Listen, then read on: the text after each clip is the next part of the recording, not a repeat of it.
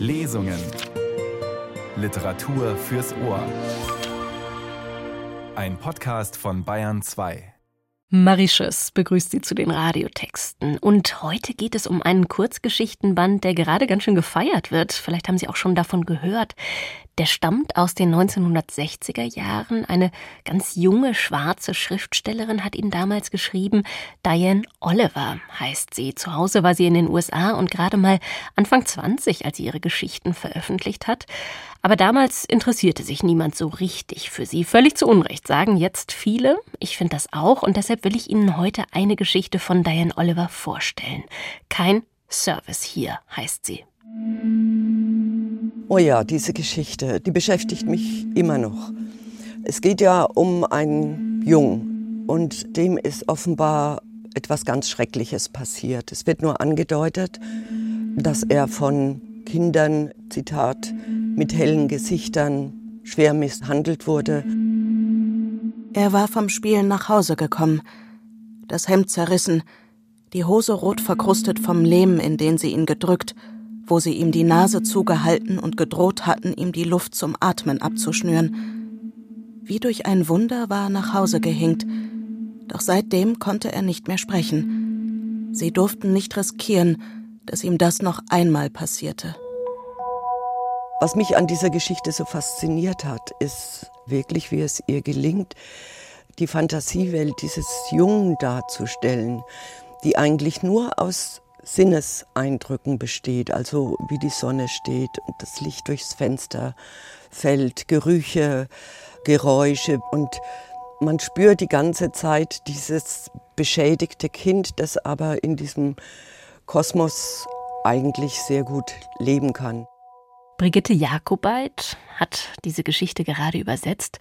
Und bevor Sie gleich mehr aus ihr hören von der Fantasiewelt dieses Kindes und davon, was einbricht in das zurückgezogene, aber nicht glücklose Leben seiner Familie, will ich mit ihr, mit der Übersetzerin, über diesen Erzählband sprechen. Ich grüße Sie, Frau Jakobait. Ja, ich grüße Sie auch. An der Wiederentdeckung von Diane Oliver rührt einen ja auch deren Lebensgeschichte. Diane Oliver hat zu Lebzeiten kaum Anerkennung erfahren, ist sehr jung gestorben bei einem Verkehrsunfall mit gerade mal Anfang 20. Aufgewachsen ist sie in North Carolina, in den Südstaaten von Amerika also. Und das spürt man auch in ihren Geschichten. Der Norden ist da fast schon ein Sehnsuchtsort für viele Figuren oder immerhin so ein Ort, der ein anderes, ein besseres Leben für Schwarze verspricht. Können Sie uns, Brigitte Jakobait, die Zeit von Diane Oliver noch einmal vor Augen führen? Also vor welchem politischen Hintergrund schreibt diese Autorin? Ja, die Geschichten sind ja fast alle Anfang der 1960er Jahre entstanden, einer Zeit, in der die Bürgerrechtsbewegung voll im Gange war. Richtig begonnen hatte sie 1955 mit Rosa Parks und dem Montgomery Busboykott. Ende der 50er kamen dann die ersten Sit-ins und Freedom Rights. 1954 war an öffentlichen Schulen tatsächlich auch schon die Rassentrennung verfassungswidrig erklärt worden. Aber das war eben nur auf dem Papier. Die Wirklichkeit sah anders aus. Die schwarzen Männer arbeiteten als schlecht bezahlte Feldarbeiter und gingen dann oft in den Norden Zurück blieben die Frauen, die aber Geld verdienen mussten und bei Weißen als Hausangestellte arbeiteten und deren Kinder versorgten, während sie die eigenen Kinder Tanten und Großmüttern oder Nachbarinnen geben mussten. So sah das politische Umfeld in den Südstaaten aus. Und all das spielt eben eine Rolle thematisch in den Geschichten von Diane Oliver. Das ist mal sehr offensiv und mal ist es eher hintergründig zu spüren. Und doch ist jetzt über die Schreibweise der Autorin damit natürlich noch nichts gesagt. Was macht denn aus Ihrer Sicht literarisch und sprachlich diese Erzählungen von Diane Oliver aus? Ich muss vorweg schicken, dass ich völlig begeistert bin von dieser 22-jährigen Autorin, die über völlig verschiedene Altersgruppen und Milieus schreibt, als hätte sie den Erfahrungsschatz eines ganzen langen Lebens. Literarisch besticht sie natürlich dadurch, dass sie ihr Genre, die Kurzgeschichte, virtuos beherrscht. Sie behandelt Momentaufnahmen, im Englischen nennt man das ein Slice of Life, eine kurze, wichtige Begebenheit im Leben ihrer Protagonisten, deren Charakter sie skizziert, aber eben nicht ausbuchstabiert. Stattdessen arbeitet sie viel mit Auslassungen und Andeutungen und schafft so eine ungeheure atmosphärische Dichte. Ja, Sie haben jetzt gerade die Andeutungen schon angesprochen und mein Eindruck war wirklich, dass Diane Oliver sehr gut darin ist, mich als Leserin eigentlich von Beginn an spüren zu lassen, dass etwas nicht stimmt oder dass die Geschichte schlecht ausgehen wird zum Beispiel. Und trotzdem war ich dann doch immer wieder überrascht, mal von der Wucht von so einem Ende der Geschichte oder auch von den Wendungen, die so eine Geschichte dann doch nimmt. Wie arbeitet diese Autorin aus ihrer Sicht mit Atmosphäre oder auch so mit Andeutungen, vielleicht auch mit dem Unheimlichen. Das hatte ich immer wieder im Kopf, diesen Begriff. Vielleicht sollte man das an einem Beispiel illustrieren. Eine Geschichte, die kam mal im obersten Stock. Da bringt ein schwarzer Bürgerrechtsvater seine Tochter Winifred in ein weißes College. Und obwohl sie sich Mühe gibt, nicht aufzufallen und sich anzupassen, wird sie gemobbt, weil sie anders aussieht, weil sie die falschen Sachen trägt, weil sie sehr still ist. Durch diese Isoliertheit zieht Winifred sich immer weiter zurück und wird tatsächlich auch sehr eigen. Dann zieht ihre Zimmergenossin aus, nach nebenan zu ihren Freundinnen. Und ab da kippt die Geschichte tatsächlich fast ins Unheimliche. Winifred stellt ihr Zimmer um, sie räumt die Kleiderkammer aus, zieht selbst in diese Kammer ein, geht nicht mehr zu den Vorlesungen, bis ihr Fehlen dann entdeckt wird und sie auf der Krankenstation landet, bis ihr Vater sie dann abholt und zu ihr sagt, mach dir nichts draus, wir sorgen dafür, dass du bald wieder zurück kannst. Das ist so auch typisch ein lapidarer Satz, der eine Wucht hat, dass einem fast die Sprache wegbleibt. Denn es zeigt auf, dass dieser Vater eigentlich alles tut, damit seine Tochter auf einem weißen College reüssiert und sieht gar nicht, was er damit anrichtet und welchen Situationen er sie damit aussetzt. Ja, das ist ja auch immer wieder ein Thema, das fand ich auch sehr berührend, sozusagen dieser Clash zwischen dem, was man persönlich zu erleiden hat dafür, dass es auf eine Art gesellschaftlichen Fortschritt gibt. Ne? Also das ist ja ganz oft die Frage sozusagen, wer muss als erster etwas machen. Die Geschichte, von der Sie jetzt gesprochen haben, haben, glaube ich, nicht Sie selbst übersetzt. Das Nein. Ganze ist ja eine Gemeinschaftsarbeit von Ihnen, genau. Brigitte Jakobait und Ihrem Kollegen Volker Oldenburg. Wie muss man sich das denn vorstellen, als Team übersetzen? Ich konnte den ganzen Band nicht alleine übersetzen und habe auch schon mit Volker Oldenburg sehr gut zusammengearbeitet und schätze ihn sehr. Wir hatten komischerweise überhaupt keine Schwierigkeiten, uns diese Geschichten aufzuteilen. Bei Kurzgeschichten geht es ja noch mal einfacher als bei einem Roman. Ich bevorzuge nicht grundsätzlich, aber in diesem Fall habe ich die Geschichten mir ausgesucht, in denen Kinder vorkommen. Da gibt es einige. Und ich wollte eigentlich nur eine Geschichte nicht machen. Das ist der einzige eher experimentelle Text. Und dafür musste ich dann eine Geschichte nehmen, die er nicht so gerne übersetzt hat. Das, das Herumschachern zwischen den Übersetzungen genau. ist ja auch mal ein schöner Einblick. Genau. Sie haben jetzt die Kinder schon angesprochen. Wir werden gleich eine Passage aus einer Geschichte Kein Service hier hören. Und das ist eine Geschichte, in der auch ein Kind eine zentrale Rolle spielt. Und mhm. überhaupt versammelt ja wirklich dieser Band einige Erzählungen, in denen ja. es um das Schicksal von Kindern geht. Warum sind denn diese Kinderfiguren eigentlich so wichtig für die Geschichten? Kinder sind ja per se unschuldig, hilflos und schwach. Sie sind abhängig von ihren Eltern und auch den Verhältnissen, in denen ihre Eltern leben müssen. Ich glaube, an Kindern lässt sich am eindringlichsten und deutlichsten zeigen, was Ungerechtigkeit bedeutet, weil sie sich einfach nicht wehren können. Ja, man merkt, dass jetzt schon ein sehr nachdenklicher und auch nachdenklich machender Kurzgeschichtenband. Das war Brigitte Jakobait zusammen mit Volker Oldenburg, hat sie Diane Olivers Nachbarn übersetzt. Ich sage ganz herzlichen Dank für das Gespräch. Ja, sehr gern. Danke auch. Bei den Kindern zeigt sich am deutlichsten, was Ungerechtigkeit bedeutet. Das hat Brigitte Jakobait gerade gesagt. Und das zeigt sich auch in der Geschichte Kein Service hier. Gleich hören Sie einen Ausschnitt daraus. Eigentlich müssen Sie kaum etwas vorab wissen, vielleicht nur so viel.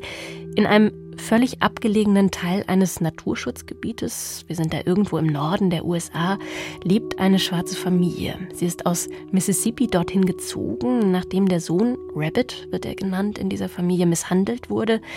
Was ihm ganz genau geschehen ist, das weiß man nicht, aber man weiß doch, dass er seitdem nicht mehr spricht und dass die Eltern ihn davor bewahren wollen, noch einmal zum Ziel rassistischer Gewalt zu werden. Mutter und Kind verlassen das Haus, die Natur drumherum also nie, nur der Vater geht hin und wieder in die Stadt und verkauft dort die Tierfiguren, die er aus dem Holz im Wald schnitzt. Und jetzt führt sie die Schauspielerin Stembile Menk hinein in dieses Haus, in der Natur und an den Esstisch der Familie. Gibst du mir die Milch, Mrs. Mac? Ihr Mann streifte zärtlich ihre Hand. Noch ehe er es sagte, hatte sie schon nach dem Krug gegriffen. Sie brauchten keine Worte, um sich zu verständigen. Sie sprachen nur für Rabbit. Er sollte in dem Wissen aufwachsen, dass Mr. und Mistress zu ihren Namen gehörten. Doch Rabbit nahm sie gar nicht wahr. Er war zu sehr damit beschäftigt, Dosenmilch in seinen Haferbrei zu gießen und die Pampe in Suppe zu verwandeln. Mr. Mac führte gerade den Löffel zum Mund, als ein seltsames Geräusch seine Hand zittern ließ. Er schaute zu seiner Frau, ob auch sie es gehört hatte, und sah ihren starren Blick, seine in ihren Augen gespiegelte Angst. In diesen Teil des Naturschutzgebietes war sicher niemand mit dem Auto gefahren. Während sie steif dasaßen und warteten, ob das Geräusch wieder einsetzte, schien Rabbit nichts zu hören. In großen Spiralen rührte er weiter und goss Sirup in kleine Brunnen aus Haferbrei. Als er aufgegessen hatte und die Ränder seiner Schüssel mit zwei Fingern auskratzte, hatten sie den Lärm nicht wieder gehört. Schweigend beendete die Familie das Essen. Sie zählten die Tage und Nächte nicht, doch die Dunkelheit kehrte jeden Abend früher an ihren Esstisch zurück. Die Blätter fielen herab, manchmal in großen Büscheln, und die Bäume hinter dem Hain streckten ihre kahlen Arme in die Luft. Seine Mutter sagte, die Bäume müssten sich für den Winter ausziehen. Inzwischen glaubte er alles, was sie ihm erzählte was sie auch sagte, es stimmte immer. Schon bald wären die Bäume wieder mit Grün bedeckt und bildeten kühle, schattige Stellen für ihn und Bärchen. Er ging mit Bärchen spazieren und blieb manchmal stehen, um auf ein zittriges Blatt zu warten. Und dann, gerade als das welke rote Ding auf ihn zuflog, wehte der Wind es fort. Er stand jetzt oben auf dem Hügel und schaute auf den Weg hinunter, den sein Vater von Gras frei hielt, als er die Frau sah, verband er sie sofort mit dem seltsamen Geräusch, das er hinter den Bäumen gehört hatte. Er hatte dem Rascheln der Blätter und Zweige gelauscht. Da lief jemand herum, der sich im Wald nicht auskannte. Während sie den Weg entlang ging, sah es aus, als ob kleine Sonnenstrahlen mit ihrem Haar verwoben waren und dort spielten. Er wollte auf der Stelle ihre Locken berühren und sehen, ob die Sonne auf ihn abfärbte aber etwas an ihr ließ ihn still verharren. Die Frau war seltsam. Eine komische Farbe. Vielleicht hatte er schon mal eine wie sie gesehen, doch die Bilder aus den wirbelnden Kreisen in seinem Kopf wollten nicht scharf werden. Wenn er die Frau anfasste, würde er ihr vielleicht in Erinnerung bleiben, aber als er den Arm ausstreckte, schaute sie gar nicht hin. Sie ging an seinen Fingerspitzen vorbei in Richtung Haus. Dann rannte er plötzlich los, entschlossen, die Fremde zu überholen. Mrs. Mac maß gerade Haferflocken für Muffins ab, als sie ihn direkt auf sie zustürmen sah. Er umklammerte den Bären so fest, dass das Füllmaterial in dem einen Arm nach oben gedrückt wurde und die Schulter herunterhing. Er wollte ihr etwas zeigen, sein auf sie gerichteter Blick schwenkte zum Wald und wieder zu ihr. Etwas machte ihrem Kleinen Angst. Als sie die Hand ausstreckte, um ihn zu trösten, sah sie die Frau auf dem Weg zum Haus. Sie zog Rabbit an sich und benutzte ihn gleichzeitig als Schild vor der Fremden. Ist schon gut, Rabbit. Psst. Siehst du, was du mit meinem Kind gemacht hast? Ihr Blick sandte noch harschere Worte nach draußen. Was wollen Sie? fragte Mrs. Mack, selbst überrascht von der Stärke ihrer Stimme. Guten Morgen, erwiderten lächelnd die dünnen rosa gefleckten Lippen. Ich bin Rosemary Langley von der Fürsorge. Wir wussten nicht, dass so tief im Wald jemand lebt. Meine Güte, Sie haben ja wirklich eine lange Fahrt in die Stadt. Mrs. Mack stand in der Tür. Wir fahren nicht. Aber Ihr Mann kommt manchmal, um seine schönen Schnitzereien zu verkaufen. Er schon. Aber wir bleiben hier. Wir wissen durch Ihren Mann von Ihnen. Eine unserer Einzelfallhelferinnen ist halbtags bei Sears angestellt und hat ihren Mann einen Schneeanzug für einen Jungen kaufen sehen. Sie hat den Anzug nur zufällig mir gegenüber erwähnt, und da habe ich mich gefragt, warum ein so großer Schneeanzug nicht in die Schule geht. Und da bin ich jetzt. Sie geriet plötzlich außer Atem, aber ihre Zähne wurden mit jedem Lächeln weißer. Ich bin nicht offiziell hier. Aber heute war so ein schöner Tag für einen Ausflug. Ich habe das Auto am Picknickparkplatz geparkt und beschlossen, mich auf den Weg zu machen und sie zu suchen. Unser Junge spricht nicht. Er braucht also nicht in die Schule geschickt zu werden. Wenn er nie was sagt, kann er genauso gut hierbleiben. Miss Langley trat einen Schritt auf die Tür zu. Haben Sie sein Gehör untersuchen lassen? fragte sie. Einen Moment lang sah es so aus, als wollte sie in Rabbits Kopf spähen. Er hört vieles, was wir nicht hören. Er redet bloß nicht drüber. Und wir mögen ihn so, wie er ist. Mrs. Macks Stimme klang trotzig, und bei jedem Schritt der Sozialarbeiterin wich sie weiter in die Küche zurück und zog Rabbit an ihrer Schürze mit. Darf ich reinkommen? fragte Miss Langley. Sind Sie doch schon. Wieder staunte Mrs. Mack über sich. Zu Hause hätte sie sich nicht getraut, mit einem von denen so zu reden. Aber die Frau schenkte ihrem schroffen Ton keine Beachtung. Da ich schon mal hier bin, darf ich mich bitte setzen? Was für ein schöner Stuhl. Sind die Schnitzereien von Ihrem Mann? Er hat alle Möbel gemacht. Sie haben großes Glück, dass Sie so einen fähigen Mann haben. Ist Ihr Sohn auch künstlerisch begabt? Er schaut sich gern Bücher an. Und er füttert gern die Eichhörnchen. Wenn er größer ist, lernt er wahrscheinlich, wie man mit einem Messer umgeht. Rabbit hatte noch immer nicht aufgeblickt und stand reglos da, während ihm seine Mutter übers Haar fuhr und seine Angst wegstrich. Die Stimme der Frau glich einem merkwürdigen Summen, das in jeden Winkel der Küche drang. Wenn er in die Schule geht, lernt er natürlich lesen und schreiben. Dann können wir ihn testen und herausfinden, ob er eine künstlerische Ader hat. Er braucht nicht in ihre Schule zu gehen. Wenn er entscheidet, dass er das Bilderbuch lesen will, bringt es ihm einer von uns bei. Ach, Sie sind also gebildet. Miss Langley lief rot an. Die Farbe ihrer Wangen passte zu ihren rosa Lippen. Ich meine, Sie und Ihr Mann sind zur Schule gegangen? Ich kann ein Kochbuch lesen, und er weiß, wie man eine Straßenkarte liest. Aber das liegt jetzt alles hinter uns. Wir können ihre Bildung nicht gebrauchen. Die von uns, die was gelernt haben, konnten nicht mehr viel mit uns anfangen. Sie löste ihren Sohn von ihrer Schürze. Sie sitzen auf seinem Stuhl. Die anderen mag er nicht. Bitte, machen Sie ihm Platz. Oh, tut mir wirklich leid. Sie stand auf und schüttelte das Kissen auf, das sie zerdrückt hatte. Mrs. Mac hob den zitternden Rabbit auf den Stuhl.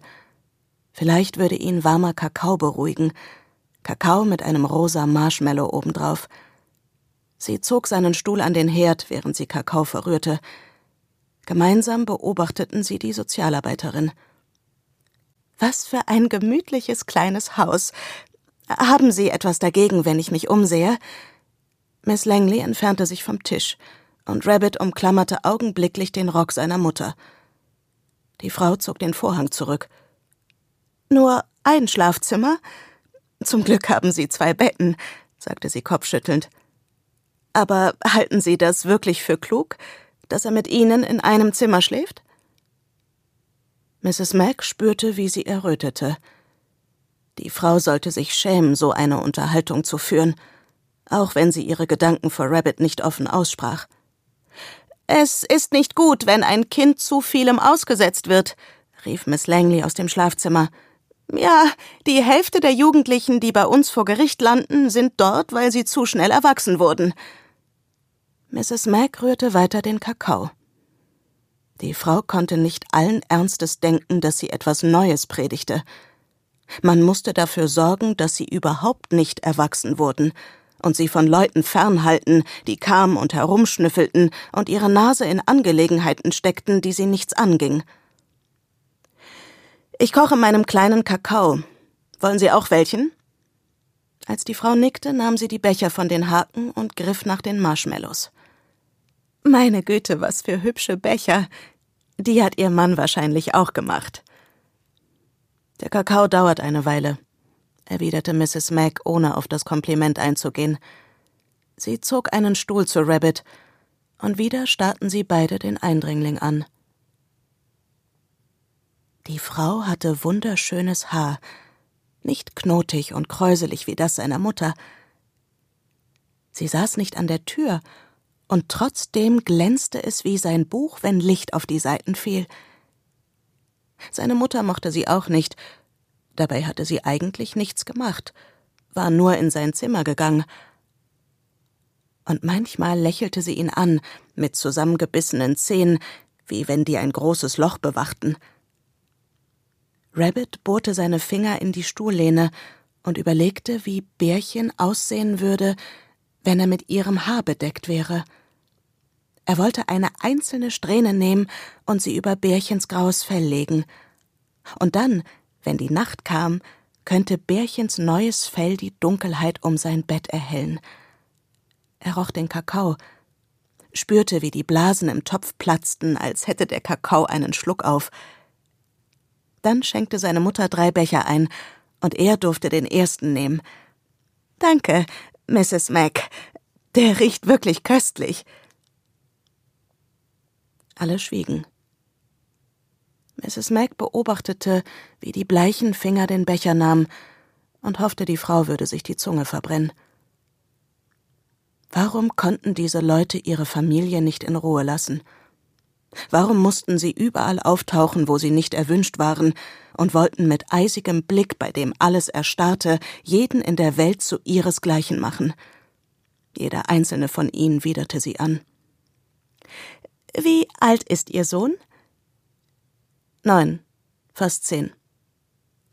Hören Sie, Mrs. Mac, ist Ihnen klar, dass andere Kinder in seinem Alter schon die Hälfte der vierten Klasse hinter sich haben?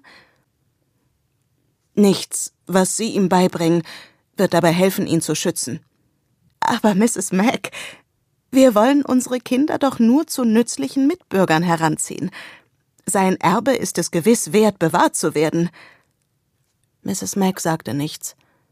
Sie wünschte, die Frau würde gehen. Aber eigentlich wagte sie es nicht, die Frau davon zu wünschen. Sie würde nur mit noch mehr ihresgleichen zurückkehren, Formulare mitbringen und Fragen stellen, während eine von ihnen Mrs. Macs Antworten in kleinen Kästchen ankreuzte. In ihrem Kopf tauchten Erinnerungen an statistische Erhebungen auf. Frauen aus der Stadt, die kaum anklopften, mit gerümpfter Nase durch ihre Tür marschierten und die Stühle abwischten, bevor sie sich setzten. Das würde sie nicht noch einmal durchstehen. Sie würde nicht zulassen, dass man Rabbit zwang, in deren Worten und mit deren Argumenten zu reden – für ihren Sohn war es viel gesünder, wenn er den Bildern in seinem eigenen Kopf folgte. Er brauchte diese blasse Frau nicht. Möchten Sie noch etwas Kakao? Um Himmels willen, nein. Meiner ist noch so heiß, dass ich kaum trinken kann. Wieder lächelte sie. Mrs. Mac schaute kurz zu Rabbit, der schläfrig auf seinem Stuhl saß. Der Kakao hatte ihn entspannt. Seine dicken Arme hingen über den Stuhllehnen. Es wird höchste Zeit für seinen Nachmittagsschlaf, sagte sie und schüttelte Rabbit sanft an der Schulter. Komm jetzt, gehen wir ins Bett. Darf ich Ihnen dabei helfen? Miss Langley stand auf und folgte dem Jungen und seiner Mutter. Sie sah zu, wie Mrs. Mac das Laken zurückschlug und Rabbit ins Bett half. Meine Güte, dieses geschnitzte Kopfbrett, einfach wunderschön, sagte sie. Sie müssen es gar nicht sagen, auch von Ihrem Mann. Rabbit war eingeschlafen, sein Gesicht auf dem Kissen so reglos wie die Enten und Eichhörnchen auf dem Kopfbrett. Mrs. Mac verließ das Zimmer, gefolgt von der auf Zehenspitzen gehenden Sozialarbeiterin. Gut, flüsterte Miss Langley, als sie wieder in der Küche waren. Jetzt können wir reden. Man weiß ja nie, was kleine Kinder mitkriegen. Sie lächelte künstlich. Ich würde Ihnen vorschlagen, dass Sie Anfang nächster Woche mit Ihrem Sohn in die Bezirksklinik kommen. Dann führen wir Untersuchungen durch und melden ihn, wenn nötig, in einer Sonderschule an. Wenn man Ihnen erst einen Sozialarbeiter bestellen muss, könnten Sie alle möglichen Schwierigkeiten bekommen. Mrs. Mac nickte und sah, wie ihr Mann den Weg herunterkam und direkt auf die Rückenlehne von Miss Langleys Stuhl zuhielt. Er ging lautlos, ein geübter Kleinwildjäger. Sie sah, wie er stehen blieb und in der Luft schnupperte. Er spürte immer, wenn einer von ihnen in der Umgebung war. Sie sind nicht wie wir, sagte er oft. Sie riechen sogar anders. Sie sah, wie er zu dem angebauten Schuppen an der Hausseite schlich, wo er sein Schnitzwerkzeug aufbewahrte. Erleichtert, dass sie ihm nichts erklären musste, richtete sie ihren Blick auf Miss Langley. Mein Mann müsste bald zurückkommen. Vielleicht sollten Sie mit ihm sprechen. In dem Moment trat Mr. Mac durch die Tür. Er stellte die Tüte mit den Haselnüssen auf den Boden. Der Holzhammer, den er als Nussknacker benutzte, lag oben auf. Wie schön, dass du da bist, sagte Mrs. Mac. Das ist Miss Langley. Sie will, dass wir Rabbit in die Klinik bringen, und sie will, dass wir zu bestimmten Treffen gehen. Miss Langley wandte sich ihm lächelnd zu. Sie sah den schweren Hammer herabsausen, doch selbst dann konnten ihre Augen es nicht fassen. Er schlug viermal zu, denn sie war schließlich die vierte Besucherin. Ich dachte schon, du kommst nie, sagte seine Frau, während sie braune Papiertüten unter den Kopf der Leiche legte, um das Blut aufzufangen. Dann schrubbte sie den Boden mit Soda, damit der Fleck nicht ins Holz eindrang. Schade, dass Robert sie sehen musste, antwortete er und hob Miss Langley hoch. Tut mir wirklich leid. Wenn ich gewusst hätte, dass sie dich hier belästigt, wäre ich sofort nach Hause gekommen. Er öffnete das Fliegengitter. Bringst du mir bitte die Schaufel? Sie steht an der Hauswand.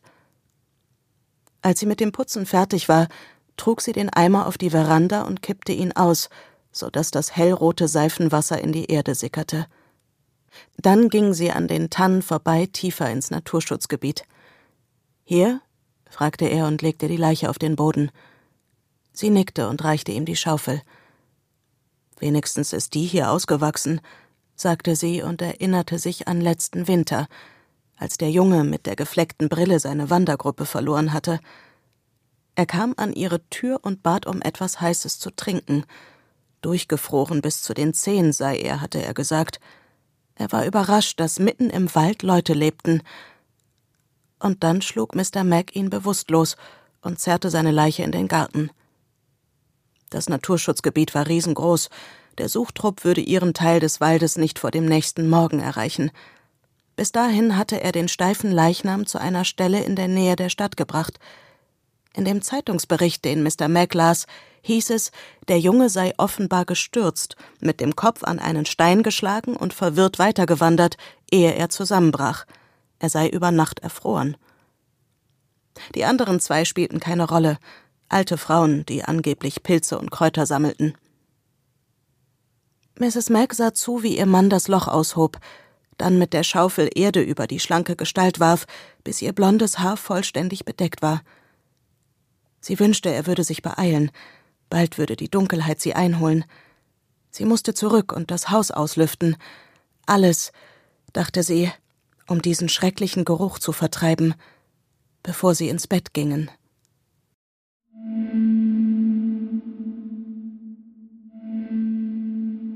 Eine Lesung von Diane Olivers Erzählung, kein Service hier. Sie stammt aus dem Kurzgeschichtenband Nachbarn und sie ist sicher ein Grund dafür, warum diese Autorin und ihre lakonische Art, mit Grausamkeit umzugehen, aktuell so oft besprochen wird. Die Schauspielerin Stembile Menk hat die Geschichte gelesen, Regie führte Irene Schuck und die Sendung finden Sie dank der freundlichen Genehmigung vom Aufbauverlag auch in unserem Bayern 2 Podcast Lesungen. Das waren die Radiotexte am Sonntag. Marie Schöss sagt Danke fürs Zuhören.